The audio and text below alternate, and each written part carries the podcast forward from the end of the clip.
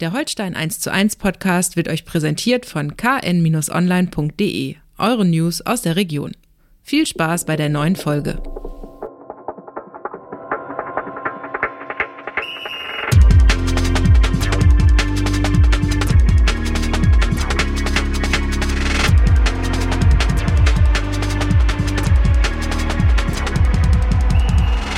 Moin Moin und herzlich willkommen zu einer neuen Folge Holstein 1 zu 1, der KN-Podcast zu den Kieler Störchen. Wir wollen auch in dieser Woche darüber sprechen, was bei Holstein Kiel wichtig ist. Mein Name ist Niklas Schomburg, Holstein-Reporter der KN und mit mir hier in unserem Studio wie immer Holstein-Experte Andreas Geidel. Opa, ich grüße dich. Moin Moin Niklas. Schön, dass äh, wir, wir es auch heute wieder einrichten konnten. Ja, äh, dass wir Zeit gefunden dass haben. Wir, genau, dass wir es geschafft haben. Äh, nach einer herben 1 zu 5 äh, Klatsche auf St. Pauli, die äh, sich so erstmal krass liest, die in irgendeiner Form auch krass war, aber nicht, weil jetzt äh, Holstein ein 5 zu 1 gegen sich verdient hätte, finde ich. Aber darüber sprechen wir natürlich. Äh, ein Traumtor nach dem nächsten. Ähm, ein X-Goals-Wert bei St. Pauli von 0,96 oder so. Also die Torwahrscheinlichkeit der einzelnen Abschlussaktionen äh, reichte für knapp ein Tor. Äh, bei Deutschland waren es, glaube ich, 1,2 irgendwas 1,34, mhm. genau. Mhm. Äh, also es waren äh, vier Distanzschuss-Tore, äh, vor allen Dingen das erste ein totaler Knaller da oben in Winkel. Ähm, dann direkter Freistoß. Äh, das dritte ist dann kein Fernschuss, äh, aber auch mit Wumms äh, reingehauen da, nachdem der Ball durch den Strafraum äh, ein bisschen abgefälscht durchging. Und dann das vierte wieder aus 18 Metern, glaube ich, zentrale Position, Roms und das fünfte ein Schlenzer von Marcel Hartl und dann waren es die fünf. Und dann steht am Ende ein 1 zu 5. Ja, war, war skurril, ne? Ja. Also äh, war, war natürlich umso ärgerlicher, weil man die schöne Momentaufnahme zu einer überragenden Momentaufnahme hätte äh, äh, skizzieren können. Mit dem Sieg wäre Holstein nämlich bekanntermaßen Tabellenführer gewesen oder geworden. Äh, das hat sich dann ja leider, äh, diese Hoffnung hat, ist dann ja leider sehr schnell zerplatzt. Stand ja schon 0 zu 2 nach sieben oder acht Ja. Minuten oder sowas. Und du hast es angesprochen, da das war von St. Pauli die Renaissance der, der Weitschüsse. Ähm, und auch der X-Goal-Wert ist korrekt, zeigt aber einmal mehr, wie äh, teilweise wenig aussagekräftig äh, Statistiken so sind. Und so hat das Spiel etwas hinterlassen, äh, neben der, der ordentlichen Packung. Da, da kann man ja sagen, denn lieber einmal Sonnending, als, als dass du da dreimal 0 zu 1 verlierst, da 5 fünf Euro ins Phrasenschwein. Aber ist ja nun mal faktisch so. Aber ganz so leicht äh, würde ich das nicht äh, analysieren. So einfach war es jetzt nicht, wie sich das so anhört. Ne? Oh Gott, die haben vier, vier Traumtore geschossen, was willst du da machen? Ne? Doch, da kann man was machen. Und das ist die Kritik, äh, die ich dann dieses Mal äh, auch, auch äh, äh, an den Trainer richten möchte, äh, der in seiner Analyse es etwas anders dargestellt hat, als ich das empfunden habe. Und wir haben in den Vorwochen ja so viel Lob ausgeschüttet über die Zusammenstellung des Kaders, über die strategischen äh, Dinge, die unter Cheftrainer Marcel Rapp da auf dem Rasen zu sehen war. Diesmal äh, möchte ich sagen, fand ich das äh, seltsam, seine Ausführungen. Ja, es ist natürlich, äh, wenn man ins Detail geht, dann äh, kommen da ein, paar andere Faktoren zum Vorschein. Das erste ist die Personalsituation. Ähm, Patrick Erras äh, mit Zehenbruch erstmal raus. Ähm, Colin Kleine-Bekel, der, der bockstark war die Wochen zuvor, mit Infekt äh, kurzfristig raus. Wie die, wie die äh, drei Viertel der U21-Nationalspieler, die in, im Kosovo im Einsatz waren, auch komische Geschichte, aber passiert wohl. Ich habe nochmal nachgefragt, angeblich ist es kein Corona, jedenfalls der Test war wohl negativ, am Sonntag noch, ich weiß nicht, den aktuellen Stand kann ich leider noch nicht sagen. Äh, äh, auf jeden Fall ein Infekt, der, der da ordentlich Spieler flachgelegt hat irgendwo. Ne? Das ist auch blöd sowas. Das stimmt. Äh, vor allen Dingen dann auch äh, jetzt für Holstein Karl Johansson noch nicht wieder im, in, in Spielform sozusagen, Naja, weil der im. Training. Pauli-Spiel Aber die erste Trainingswoche, Genau, ne? da kannst also das- du keinen zum Einsatz bringen. Ne? das war klar. Trotzdem fehlen dir dann damit Ja. insgesamt drei Innenverteidiger mit Stammspielerpotenzial. Ja, mindestens. Sterner noch auf Äh, der Außenbahn genau. dazu, ne, der auch erst im Aufbautraining wieder ist, auch Ja. letzte Woche auch erstmals Ja. wieder äh, am Mannschaftstraining teilgenommen. Also da, äh, das, das war schon mal die personelle Voraussetzung dann mhm. von vornherein. Und dann, äh, du hast so ein bisschen gesagt, taktisch, äh, auch spieltaktisch. Ähm, diese Distanzschüsse fallen vielleicht nicht so jedes Spiel rein, aber die Gelegenheit für St. Pauli aus der Distanz abzuschließen hat Holstein ihnen ja nun mal gewährt. Ne? Und ich fand, das fing schon auch, also St. Pauli hat Holstein ja ziemlich überrannt in den ersten zehn Minuten. Das lag nicht nur an den zwei Toren. Das war die gesamte Spielanlage. Ne? St. Pauli war einfach ein bisschen aggressiver, war wacher. dichter dran, war wacher, genau. Mhm. Hinzu kam, dass äh, Holstein in der Rückwärtsbewegung ähm, ja, die haben, sie haben immer umgestellt, aber in den, in den ersten Minuten war es in der Rückwärtsbewegung so eine Raute mit Sander als einziger Sechs und das hat überhaupt nicht funktioniert. Ne? Da kamen Hartl und ähm, wer hat noch neben ihm auf der Acht gespielt äh, bei St. Pauli? Metcalf. Äh, Metcalf, genau. Mhm. Äh, die kamen dann äh, zu zweit immer auf ihn zu sozusagen, Skripski und äh, Ivesic haben versucht, die Halbräume irgendwie abzudecken gegen die Schienenspieler von St. Pauli und da war dann äh, numerische Unterzahl und da dadurch entstanden halt totale Lücken. Ne? Ähm, wurde dann ja umgestellt nach, nach einer, einer von zwei sehr kuriosen Szenen in diesem Spiel, fand ich. Äh, Timon Weiner saß plötzlich auf dem, auf dem Rasen, hielt sich den hinteren Oberschenkel ähm, und äh, schien irgendwie angeschlagen zu sein. Man hatte vorher nicht gesehen, was da passiert sein könnte oder so. Äh, und in dem Moment äh, ruft Marcel Rapp alle Spieler irgendwie zu sich zusammen an die Seitenlinie, wird kurz irgendwie umgetauscht und dann kommen sie zurück in einer Viererkette statt Dreierkette. Ähm, und man hat äh, bei Sky noch gesehen in der Zeitlupe, das äh, konnte man im Stadion, das ist zumindest durchgerutscht uns, äh, dass äh, ein, äh, ein Kieler Betreuer äh, da noch vorher bei Weiner war und ihm irgendwie was ins Ohr geflüstert hat. Also ich möchte jetzt nicht unterstellen, dass er eine Verletzung vorgetäuscht hat, aber es sah irgendwie schon ein bisschen merkwürdig aus, mhm. dass man das dann genutzt hat für diese, für diese spieltaktische Umstellung. Also ich bin ja, ich, das, sind, das sind alles äh, lustige Anekdoten ne? und, und äh, die strategischen Winkelzüge und Umstellungen äh, in, der, in der Formation, in der Grundordnung ist auch hilfreich dann in, in bestimmten Situationen. Fakt ist, Holstein hat über das Ganze, also speziell in der ersten Halbzeit und da speziell nochmal in der Anfangsphase viel zu schnell den Ball bei mhm. eigenem Ballbesitz verloren. Aber was ich noch seltsamer fand, ist irgendwie, natürlich ist die umf der umformierte, personell bedingt äh, umformierte Deckungsverband nicht eingespielt gewesen. Ne? Das entbindet aber nicht von einer Basic. Das heißt, ein Freistoß aus 25 Metern, der ballert das Ding da ins Kreuzeck rein, das mit, äh, das war, das war ja ein Träumchen. Das ist dann schwer zu verhindern, ne? um nicht zu sagen eigentlich gar nicht. Ne? Aber vorher der Schuss von Metcalf und auch die Dinger danach, äh, da sage ich ganz ehrlich, äh, das gibt das gibt im Fußball auch sowas wie, und das ist unabhängig von irgendwelchen Taktiken, wie eine Strafraumabsicherung. Das heißt im Klartext, irgendeiner muss sich dann vielleicht von seiner Position lösen, wenn man sieht, da ist einer völlig blank und muss dann versuchen zu blocken oder sich in den Schuss zu werfen oder sonstiges. Äh, das statt, also Marcel Rapp hat nach dem Spiel gesagt, äh, auf diese Frage hin, ob die Strafraumabsicherung vielleicht etwas äh, unzulässig oder zu fahrlässig war, da hat er gesagt, naja, eigentlich nicht so, weil statistisch gesehen äh, passiert äh, außerhalb des Strafraums, bei Distanzschüssen außerhalb des Strafraums, äh, sagen wir mal 18, 20 Meter und aufwärts, passiert eigentlich nicht viel. Äh, schönen Dank. Also so, dass das nicht jetzt jeder Schuss ein Treffer ist wie bei St. Pauli, das, das passiert tatsächlich nun sehr, sehr selten.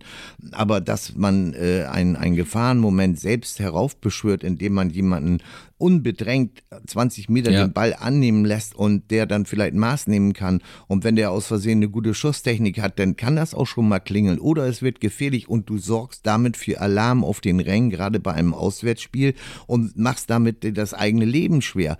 Da muss natürlich gerade in der Anfangsphase, da muss es brennen in der Deckung, also nicht, mhm. dass es da Lichterloh brennt vom eigenen Tor. Ich meine mit brennen jetzt, das heißt, ich, ich bin so rattenwach irgendwo, äh, dass ich, dass ich sage, so hier passiert jetzt gar nichts. Wir müssen die erste Viertelstunde, das war da klar, dass dann Pauli kommt wie, wie Hector ja. aus der Graupensuppe. Ja. Und äh, da muss ich doch die erste Viertelstunde bei der Kulisse und, und dem Alarm, Hells Bells einlaufen und so weiter und so weiter. Da bin ich doch, da sind doch alle Sinne sensibilisiert und, und bei Holstein hatte man den Eindruck, oh, lass uns mal jetzt mal zehn Minuten, für eine Stunde abwarten, dann machen wir ein bisschen Chip, Chip und dann spielen wir sie schon her. Ja, das wird dann nicht funktionieren. Nee, es war ein bisschen torfig, ne? Und ja. streng genommen kannst du ja sogar äh, die Ecke vor dem ja, 0 zu 1 genau. verhindern. Also der ja. kommt lang, äh, tropft dann, glaube ich, ähm, äh, ich weiß gar nicht, wer es war, Marco Comenda, äh, und ich bin mir gerade nicht sicher, so auf den Oberschenkel und geht dann irgendwie zur Ecke. Also das war auch nicht so 100% konzentriert. Das hätte man auch entweder gehen lassen können, nur absichern oder irgendwie versuchen, äh, den anders zum Ball zu stehen, ihn zur Seite dann vielleicht zu klären. Also das war auch ein bisschen, schon ein bisschen ja, Torfnasenalarm. Ja, solche, solche Sachen kann man ja noch mit mangelnder Spielpraxis dann ja. vielleicht erklären, weil Marco Comenda, äh, wenn es denn gewesen ist, äh, hatte ja dann auch längere Zeit keinen Einsatz mehr oder nur Kurzeins Kurzeinsätze. Das ist alles individuelle Fehler passieren auch. Das, aber das war ein, ein gruppentaktischer mhm. Fehler und ein Fehler der, der, der allerletzten Gier, das Tor das eigene Tor zu 100 Prozent zu verteidigen. Und, und das, und, und da sage ich dann, also Marcel Rapp hat nach dem Spiel natürlich auch diese X-Goal-Wert-Geschichte rausgekramt und gesagt, das hat er noch nie erlebt. Ich auch nicht, natürlich nicht. Äh, auf der anderen Seite kommt dann, das ist dann die Statistik, die er nicht, nicht verstanden hat. Das ist alles Spielglück dieser Welt, was in den bisherigen Spielen auf Holstein ja. regelmäßig niedergeprasselt ist, hat sich in diesem, an diesem Sonntag in, ins Gegenteil verkehrt, selbstverständlich. Ja. Aber ich kann da nicht auf der Gegenseite in der Statistik rauskramen, dass Distanzschüsse eigentlich in aller Regel ungefährlich sind, aus statistischer Sicht. Das, das passt für mich nicht. Genauso wenig hat für mich gepasst, ähm, es wird verschoben in der, in der Deckung in der letzten Kette, als sie noch mit Dreierkette gespielt haben, hin und her. Alles, alles Chico, aber es gibt doch da eine Grundordnung. Und ich habe es nicht verstanden, wenn, wenn weder äh, Johansson noch Eras noch Kleine Bekel als mögliche Zentrumspieler, Innenverteidiger der Dreierkette zur Verfügung stehen. Und ich habe einen Marvin Schulz, der das äh, äh bei seiner ersten, äh, bei seiner vorherigen Station in Luzern schon schon äh, gespielt hat, wie er viele Defensivpositionen gespielt, der auch eine gewisse Ruhe am Ball hat. Äh, den stelle ich auf die rechte Seite der Innenverteidigung. Und äh, Timo Becker, mhm. der eigentlich, wenn, in, wenn er in guter Form ist, auch so eine Art Aggressive Leader ist und noch eine gewisse Geschwindigkeit hat, den stelle ich in der Mitte. Äh, dessen Kernkompetenz ist aber nicht das ruhige, sachliche Übersichtsaufbauspiel. Der lebt von, von seinem Kampf und seiner Leidenschaft. Und nun war es, hätte man ja sagen können, Marvin Schulz ist ein ein Ticken kleiner, mhm. also das, wir reden hier um zwei, drei Zentimeter oder sowas bei, bei einer Richtgröße von 1,90. Ähm, aber St. Pauli ist jetzt für alles, für viele gute Sachen bekannt, aber nicht für Kopfballstärke. Zumindest ist nicht in der Anfangsformation, wie sie aufgelaufen Genau, vor allen Dingen, weil Hürzeler ja auch im Vergleich zu vorher, den Spielen vorher mit Johannes Eggestein einen äh, agileren Stürmer so. gebracht hat als Andreas Albers, der ein richtiger Sturmtank ist. Und das hatte ist, er ne? sogar vorher angekündigt, ja, das genau. hat er auch in die Tat umgesetzt. Ja. Und da fand ich diese Positionierung Orientierung schwierig irgendwo, ne? Das ändert alles nichts. Es sind vielleicht viele, viele Details, die da zusammengekommen sind, die an diesem Tag einfach nicht gezündet ja. haben. Ja. Das muss man kritisieren. Genauso wie wir vorher das Lob, wie, wie gesagt, ja. im, im, Übermaß ausgeschüttet haben über das, was da bisher in den ersten fünf Spielen stattgefunden ja. hat. Absolut. Also auch die, die Niederlage ist ja absolut verdient. Ja. St. Pauli war in diesem Spiel deutlich besser. Äh, es wäre auch, ich glaube, äh, wenn's, äh, wenn jetzt nicht diese Kuriosität dieser vielen äh, Fernschusstore da gewesen wäre, dann äh, würde man sich da auch so gar nicht drüber unterhalten. Ein 3-1 für St. Pauli und ja. mit, fertig ist die Laube. Ne? Es, gab, es gab die Phase äh, nach dem 0-2, weil, weil eins muss man auch ganz ganz klar sagen. St. Pauli war nicht, nicht bombensicher in der mm, Deckung. Ne? Mm. Das hatte schon äh, Züge, äh, fragile Züge, was man da teilweise im Ansatz gesehen hat. Wenn Holstein in dieser Phase etwas konsequenter, etwas zielschräger, etwas genauer gewesen wäre, im Offensivspiel, im Passspiel nach vorne, im letzten Drittel, dann weiß ich nicht, dann macht Pichler ja noch das äh, 1 zu 2, äh, leider aus äh, ganz knapper Abseitsposition. Da hätte das Spiel noch mal kippen ja. können. So mit dem 0 zu 3 dann, äh, das war jetzt wirklich auch der einzig wirklich unstrittige Deckungsfehler. Ja. Also so eine Nummer ja. kann überhaupt nicht passieren. Ja. Ich will das gar nicht im Detail jetzt beschreiben. Irgendwie hat ja jeder, der sich dafür interessiert, hat es gesehen. Aber das Ding ging gar nicht.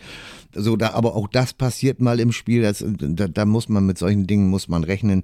Äh, man muss daraus seine richtigen Schlüsse ziehen. Und der Schluss kann nicht sein, dass man das Gefühl vermittelt, entweder verbal und auch nur durch seine Ausstrahlung, dass man an diesem Nachmittag auf Augenhöhe mit St. Pauli war. Nee, das, das- war es nicht. Das stimmt, das stimmt. Und vor allen Dingen auch äh, Raumaufteilung, Absicherung und so weiter. Also da hat man St. Pauli dann ja auch in, in den Szenen leicht gemacht. Ja, aber das ist aber auch, auch das hat mich so überrascht, weil das ist schwer zu verteidigen, wenn die ins Rollen kommen, ne?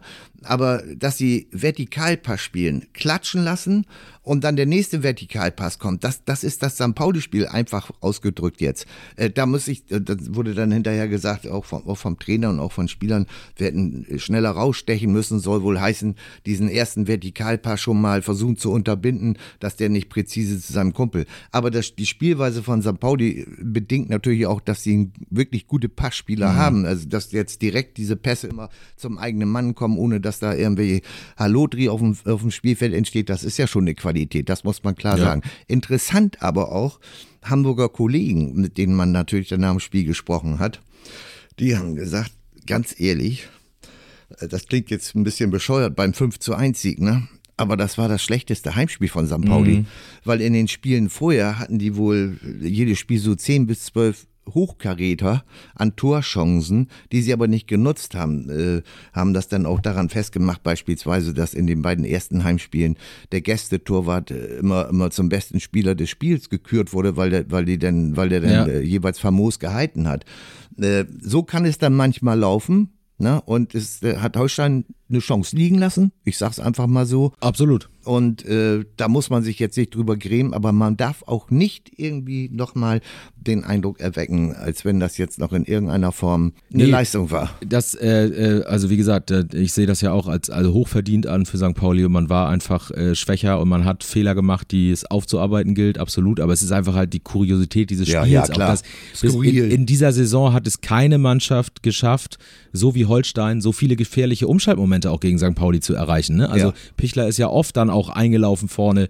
Ja. Gab ja noch eine Szene, wo er dann irgendwie ins Fallen kommt. Weil Vielleicht auch, Elfmeter. ja, also äh, war ja überhaupt nichts. Okay. Äh, aber gut, aber es gab diese Szenen. Ja, ja. Und die gab es von den Gegnern vorher gegen St. Pauli auch nicht in der Häufung. ist es. So also ist es war halt. Mhm. Holstein hat es halt nicht ausgenutzt und auf der anderen Seite hat St. Pauli, da war halt jeder zweite Schuss am Ende irgendwie drin. Äh, und dann kommt halt sowas so zustande, Mhm. was einfach eine Merkwürdigkeit ist. Also ist ja genau, äh, das ist für mich die nach dieser Weihnachtsszene die zweite kuriose Holstein-Episode, Luis Holpi nach der Halbzeit. Das habe ich auch so in der Abfolge noch nicht gesehen, sich in, ich glaube, 21 Minuten in alle spielrelevanten Statistiken eingetragen. Ja, ein großer Äh, Auftritt. Ist eingewechselt worden, hat damit diese taktische äh, Umbaumaßnahme auch so ein bisschen abgeschlossen ähm, äh, und ist dann reingekommen und der hat gebrannt, das kann man durchaus sagen, hat sich gleich mit einer gelben Karte eingeführt, als er Saad äh, ja, taktisch aus dem Spiel nimmt, weil der sonst alleine auf die, auf die Holstein-Deckung zuläuft, das war auch völlig äh, richtig. Dann macht er das, äh, das 1 zu 3. Ähm, wunderbar abgeschlossen, gut durchgespielt, wunderbar klasse abgeschlossen. Angriff. Das war Klasse wirklich Angriff. gut. Äh, und da hatte man das Gefühl, ja, vielleicht passiert da noch was. Äh, rasselt dann äh, mit 180 Stundenkilometern mit äh, Conor Metcalf zusammen im Mittelfeld. Äh, bisschen unglücklich. Ähm, ich glaube, da nicht gelb-rot zu geben, kann man vertreten. Über gelb-rot hätte sich keiner beschweren dürfen. Äh, ging in beide Richtungen, würde ich sagen. Äh, Metcalf ein bisschen gezeichnet danach, ja auch am Kinn äh, mit Pflaster. Das sah schon heftig aus in der Geschwindigkeit. Ähm, und wird dann äh, äh, übelst äh, gelb-rot gefährdet sozusagen äh, von Masserab wieder Ja, runtergenommen. das hätte ja keine fünf Minuten mehr gedauert. Die, die Zuschauer haben ja, Ja. geschrien und Ja. gepfiffen da jedes. Mal, wenn, wenn Louis Holtby an der Kugel war. Und Ja. Also dem hätte der Schiedsrichter nicht mehr lange standgehalten. Nee, ne? das, das war stimmt. schon vernünftig, Also den das auszuwechseln. So sehr das ärgerlich war fürs Holstein-Spiel, aber das hätte auch, ein Unterzahl hätte ja auch nichts das gebracht. waren die 21 Minuten eines Ex-HSV-Kapitäns am Ja, Millantor. ja, ja, genau. genau, das war, das war auch skurril, Also auch so eine Geschichte dieses Spiels irgendwie. Ja, äh, ja. aber Platz drei immer noch, ne? Zwölf Punkte. Negatives Torverhältnis Ja. auf Platz 3, minus ein Tor. Ja, das haben wir alle schon gehabt. Echt. Das, das ist dann, dann, das ist halt so. Ne? Aber guck der HSV an, verliert den Elversberg. Das ist ja auch alles nicht normal. Echt. Also Nee, äh, es bleibt auch die, diese schöne, Liga. schöne Überschriften da auch überregional. HSV nähert sich seiner, seiner Normalform wieder an. Frühjahrsdelle schon im Herbst. ja, das ist, ist ja alles. Das gibt's ja alles überhaupt nicht. Echt. Aber bei da ist ja, ist ja die DFB-Schiedsrichterausbildung schuld, haben wir gelernt. Ja, ja, ja, ja, ja, ja. Also, Das ist immer, irgendeiner muss ja immer herhalten. Das ist ja vielleicht auch teilweise ein ärgerlich aus, aus Sicht des betroffenen Vereines, was da teilweise stattfindet. Aber ganz ehrlich, willst du den, willst du den Referees da jetzt einen ganz großen Ja. Vorwurf machen? Die sind ja, die blicken ja auch nicht mehr durch. Wenn man jetzt gestern Abend Champions League Spiel gesehen hat, äh, Paris gegen Dortmund, da, da, da äh, wird Süle angeschossen. Ja. Natürlich ist die, die Hand äh, im Strafraum äh, etwas vom Körper weggespreizt, aber der, der Mann fällt, der hat, äh, wollte was blocken und fällt und muss sich ja dann auf die, auf die rechte Seite und irgendwie, wenn man jetzt kein Trapezkünstler ist oder, oder Schlangenbeschwörer oder was weiß ich, dann fällt man halt auf den rechten Arm und automatisiert stützt man, reflexartig stützt man sich ab. In dem Moment fliegt die Kugel dagegen der Schiedsrichter hat sich das nicht mal angeguckt, weil der VAR das nicht als klassische Fehlentscheidung interpretiert hat. Ich, ganz ehrlich, ich bin da nicht immer auf dem Trip von Matthias Sammer, wenn er zu seinen, äh, na, wie soll ich das sagen, äh, zu seinen Analysen anhebt, die dann äh, meistens historische Dimensionen besitzen und so weiter. Aber in diesem Fall bin ich komplett bei ihm. Das war so eine komplette Fehlentscheidung und die das Spiel natürlich maßgeblich beeinflusst hat. Äh, äh, das darf einfach nicht sein. Und so kommt es natürlich Spieltag für Spieltag immer wieder vor. Und manchmal ist es dann halt auch die Vereinsbrille, die man aufhat aus Sicht der Betroffenen, äh, dass man dann bestimmte. Es ist sau schwer für die Schiedsrichter. Ja, absolut. Sauschwer. es ist zum Beispiel jetzt, äh, Bastian Dankert beim Spiel auf St. Pauli, er hat ja auch, also kurz nach dieser Holpi-Szene, fault Elias Saad, der auch gelb vorbelastet war. Es war natürlich nicht in der äh, Härte oder in der. Intensität, aber aus taktischen Gründen auch äh, durchaus äh, äh, gelb verdächtig, sagen wir so. Der ist dann auch drauf geblieben. Also insofern, da war dann auch Fingerspitzengefühl und Richtig. eine, eine gewisse äh, Gleichbehandlung irgendwie da Richtig. und das war dann auch völlig in Ordnung. Ja, genau. Ne? Genau. Also insofern äh, alles gut in, in dem Sinne, was das angeht. Ähm, nur eben nicht gut das 1 zu 5 äh, auf der Habenseite sozusagen. Äh, da gilt es dran zu arbeiten, damit jetzt am, Sonnt am kommenden Sonntag äh, im Heimspiel äh, diese Fehler sich nicht wiederholen, diese äh, fehlende Grundaggressivität vielleicht äh, sich nicht wiederholt, wenn die alte Dame zu Gast ist an der Förde. Der Ja. Hertha. Hertha BSC und vielleicht ist dann, zeichnet sich das dann auch im Training schon mal ab, in, den, in der Vorbereitung auf das Spiel.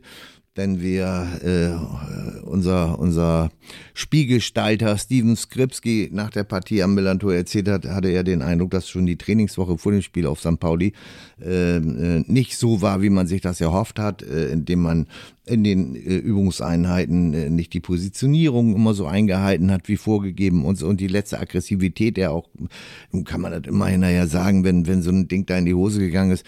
Aber ich finde das ja gut, wenn, wenn ein Führungsspieler, und das ist er ja ohne Zweifel, und der auch in der Hierarchie hoch angesiedelt ist, innerhalb der Mannschaft, auch ohne Kapitänsamt und allen möglichen Krams, aber der hat ja einen Stellenwert in der Mannschaft. Ja. Und wenn der das sagt, finde ich das gut.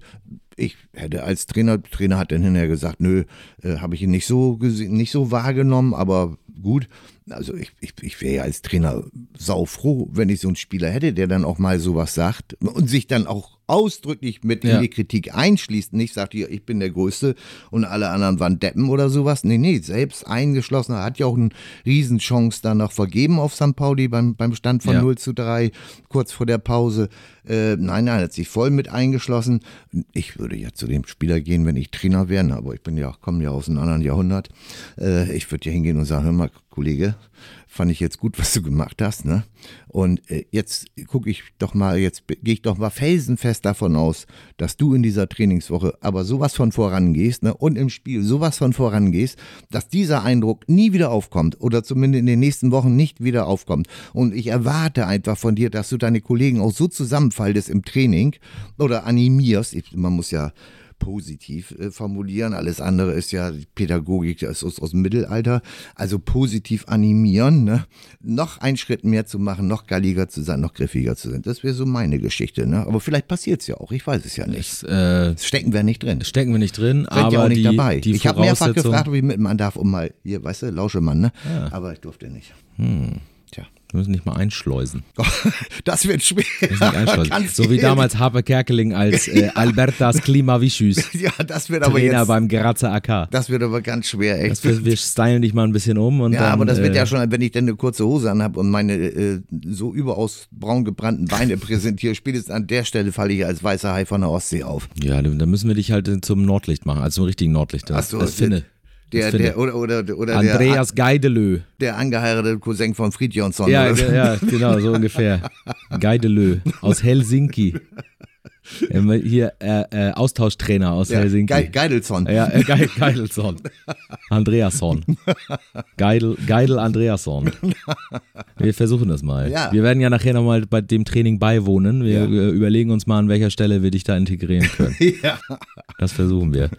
Ähm, wobei man, äh, um darauf zurückzukommen, bei Steven Skripski, glaube ich, auch äh, schon davon ausgehen kann, all dieweil es ja als Ex-Unioner jetzt äh, gegen die Hertha geht. Und na klar, das ist vorbei und das ist, hat es damals diese Stadtderbys äh, so nicht gegeben, aber das ist bestimmt noch im Hinterkopf. Ach, da gehe ich fest von aus. Und das gilt dann äh, für Josh Mees wahrscheinlich genauso. Und wenn die das beide so ein bisschen in die Kabine transportieren, dann ist da vielleicht ein bisschen Stimmung in der Bude. Naja, es war ja vorher nicht, es war vorher nicht alles grandios gut, was man bei zwölf Punkten aus fünf Spielen hätte vermuten können. Aber es war nun beileibe auch Ja. äh, doch mehr, deutlich mehr gut als, als nicht so gut. Also äh, deshalb, ein solches Spiel wie auf St. Pauli nochmal, das wird immer mal passieren. Man muss daraus die richtigen Schlüsse ziehen und dann sieht das gegen Hertha, was eine ganz, ganz schwere Aufgabe wird. Vielleicht sogar die bislang schwerste in dieser Saison, weil die sind ja nun etwas kompliziert und holprig in die Saison gestartet als Bundesliga-Absteiger, aber mittlerweile kommen sie ja mehr oder mehr in Schwung.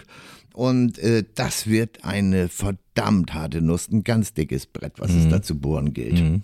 Jetzt ja auch dann ergebnistechnisch in der Spur. So äh, ist nach es. dem Das letzten ist ja- Wochenende. So, ne? Also was soll's, ne? Also und dann gibt's ja nicht nur unseren, unseren Flügelgott Fabian Reese, die haben ja, die haben jetzt ja sogar einen Jesus in ihren Reihen, die Hertaner. Das ist der Mittelstürmer, der Neuzugang, ne? der, der Kollege Haris Tabakovic, ne? der Spitzname Fluppe, Ja. sinnigerweise. Ne? Äh, Den haben sie, den hat die Hertha da für, für vergleichsweise läppische 500.000 Euro äh, losgeeist äh, von Austria Wien. Ne, ich, das ist, wenn ich jetzt nicht ganz verkehrt liege, auch der Ex-Club von, von Benedikt Pichler. Äh, und der hatte sich da schon sehr empfohlen. Also äh, das, das ist schon eine Kante. Der, der hat drei Tore jetzt gemacht gegen, äh, ach, gegen wen haben sie zuletzt gespielt? Bring mich schnell auf den Stand. 3-0 gegen Braunschweig. ne? Ja, genau. Drei Tore gemacht und, äh, und auch vorher schon für die Torjägerliste an. Hat, äh, das muss man, das ist auch interessant, im Kalenderjahr 2023 hat Tabakovic 22 Tore in 21 Ligaspielen erzielt, in, in äh, 15 für die Austria in Österreich und, und sieben mittlerweile für Hertha in, im Kalenderjahr 23. Das sind so viele Tore wie Erling Her äh, in 21 Ligaspielen. ne? Das sind so viele Tore wie Erling Haaland 2023 für Man City in 25 Ligaspielen machte. Ne? Also kann Also- man mal sehen, der ist quasi, Quasi- der, der quasi Erling der Haaland. der zweiten Liga, nur besser. Nur besser. Also Vorsicht, Oha. Vorsicht vor, vor Jesus Tabakovic. Jesus Tabakovic. der Jesus haben sie deshalb da äh, bei Austria Wien getauft, weil er, weil er im Stadtderby gegen Rapid mal auch mal einen Dreierpack äh, versenkt hat und oder geschnürt hat und das, das, deshalb wurde er von den Fenstern Jesus getauft irgendwo. Also Vorsicht vor Jesus Tabakovic, ne? Nicht, dass Jesus man hinterher noch eine Zigarette rauchen muss vor Frost oder so. Aber nur, wenn man die Vivalder Frosch damals im Stutzen hat. Ja, genau, genau. Naja. Ja, also das, das ist natürlich ist eine Auf, aber es ist äh, auch wieder eins von diesen total interessanten äh, Spielen. Ne? Es ist Ja. äh, auch historisch. Es gab noch nicht allzu viele Spiele äh, zwischen Hertha und Holstein, Pflichtspiele. Ähm, das letzte war ein sehr erfolgreiches für Holstein, damals als Regionalliga-Schlusslicht im DFB-Pokal 2002. Ähm, Im Elfmeterschießen äh, gegen Hertha gewonnen, alle drei Hertha-Schützen verschossen äh, damals. Zwei hat Manuel Grei gehalten, der damalige genau. Keeper von Holstein. der ja Hertha-Mitglied äh, war. Genau, Kommt genau. auch noch dazu. Genau. Ähm, genau. Ähm, der ja heutige Trainer Paul Dardai wurde damals eingewechselt für die 63. Hertha. Wäre also die zweite Niederlage im Folge. Ja. Gedankenstrich binnen 21 Jahren. Ja, genau, genau sieht's aus. Herrliche Zahlenspielerei. Er hat alles, hat alles überhaupt nichts auszusagen, aber es ist total, es gab drei Heimspiele von Holstein gegen äh, Hertha. Nur eins hat man verloren, das allererste, im Viertelfinale um die deutsche Meisterschaft 1928. Ja, ich kann mich gut erinnern. Also jetzt der, der Kampf, der Kampf um 100 Jahre ungeschlagen zu Hause. Ich kann mich gut erinnern. Das war schlechtes Wetter damals. Genau. Einmal dann äh, noch zwischendurch noch gewonnen. Ansonsten in Berlin gab es immer auf der Mütze, aber äh, ja. Äh, also auch das, ne, es ist halt, hat überhaupt nichts damit zu tun mit dem aktuellen Spieler, aber es ist einfach eine lustige Geschichte. Ja, ja. Weil es einfach halt als Hertha als, als langjähriger Bundesligist oder vorher Zweitligist, wo Holstein eben Regionalligist war, äh, sich die Klingen nicht so oft gekreuzt haben. Jetzt kommt dann halt nochmal äh, ein Verein ins Holsteinstadion, der hier nicht so oft äh, Ja, gastiert. Mega interessant, echt. Also sowohl von, von der äh, Tages, sportlichen Tagesaktualität als auch von der Historie. Ist einfach, Ja. einfach eine coole, coole Paarung auf dem Ja. Sonntagmittag. Also äh, da, da geht einem als Fußballfreund hier von der Förde geht einem das Herz auf. Das, das, das, das, deshalb spielt man ja auch zweite Liga, um solche Möglichkeiten der Paarungen zu besitzen. Ja. Spielst da auf Schalke da vor 60.000, jetzt kommen Hertha. Äh, Das ist doch wunderbar, echt. Ja, absolut. Dann genau mit Fabian Woche, Reese. Woche davor St. Pauli, also Ja. als, als egal vom Ergebnis, aber, Ja. aber ist da, ist da einfach cool. Dann mit Fabian Reese auch Ja. gegen den nächsten Ex-Storch, jetzt nach dem Duell mit Hauke Wahl. Mal sehen, wie die Instagram- äh, und Twitter-Aktivitäten dann in dieser Woche sind bei Fabi. Vielleicht sagt der Verein ja auch, nun schalt mal ein bisschen runter, glaube ich aber nicht. Nee, kann ich mir nicht vorstellen. Nee, nee, nee. Der nee. ist ja auch, das ist ja, wir haben ja das ja auch schon mal angerissen, es ist ja auch faszinierend, wie, er sich sofort zum Führungsspieler Ja. äh, dieser Mannschaft irgendwie entwickelt hat, ne? Also auf dem Feld. Äh, Bei dem Lifestyle ist es ja gar nicht anders möglich. Das, genau, das ist halt auch, das ist Berlin, ne? ja. äh, aber äh, auch auf dem Feld gleich Emotional Leader, genau das, was er bei Holstein auch gemacht hat, lebt ja auch von, von dieser Emotion, von dieser Ja, ja. Herangehensweise. Äh, also das wird interessant, ähm, wird mit Sicherheit auch ein netter Empfang werden im Holstein-Stadion, denn da ist ja, gab es ja überhaupt kein, kein böses Blut jetzt irgendwie beim Nein. Wechsel oder so. Man hätte es ihm ja eigentlich sogar gegönnt, dass Hertha Ja, in der Bundesliga bleibt. Natürlich. Der hat bis zum letzten Spieltag, und das, das haben ja nicht alle gemacht, ich will jetzt hier keinen Namen nennen, aber haben ja nicht alle bis zum allerletzten Spieltag alles gegeben, beziehungsweise teilweise konnten sie auch gar nicht alles geben, weil sie im vorletzten Spiel dann vom Platz geflogen sind oder die zehnte gelbe Karte bekommen haben, was auch immer. Keine Ahnung, kein Spoiler, kann sich jeder selber denken irgendwo.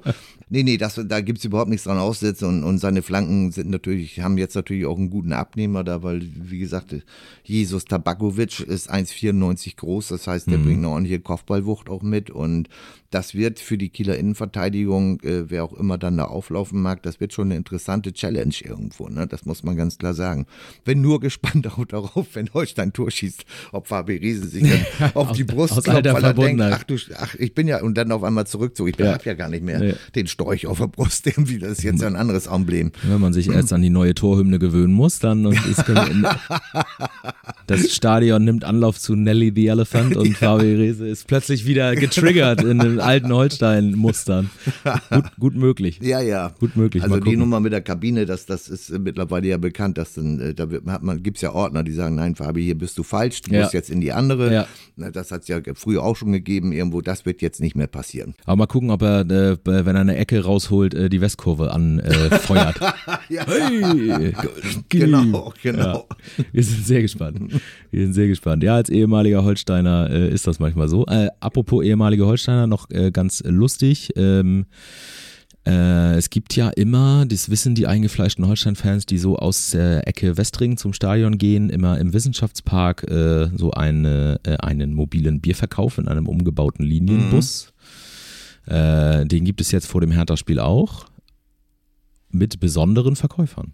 Aha. Finn, Na? Finn Bartels, Nee. Patrick Herrmann Ach was. und Sido Siedschlag schenken Bier aus. Nach dem Spiel oder Vor dem Spiel. Und wer geht denn noch Zum ins Stadion? Ja, das weiß ich auch nicht.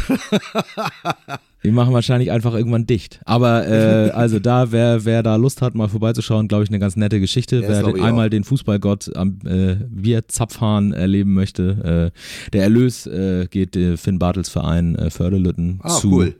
Äh, also das als kleinen Vorglühhinweis vielleicht. Ja, ja, ja. Könnte ganz nett werden. Könnte auch sehr voll werden. Ja, das wir kann ich werden, mir auch wir werden vorstellen. uns das mal angucken Ja. dann am Sonntag, aber das nur als kleiner Hinweis äh, Ja, schön. in Getränkefragen. sozusagen. Äh, und dann im Stadion, äh, also der Fußballgott zapft Bier, der Flankengott äh, kehrt zurück ins Holsteinstadion und der Fluppen-Jesus äh, steht vorne im Berliner Sturm.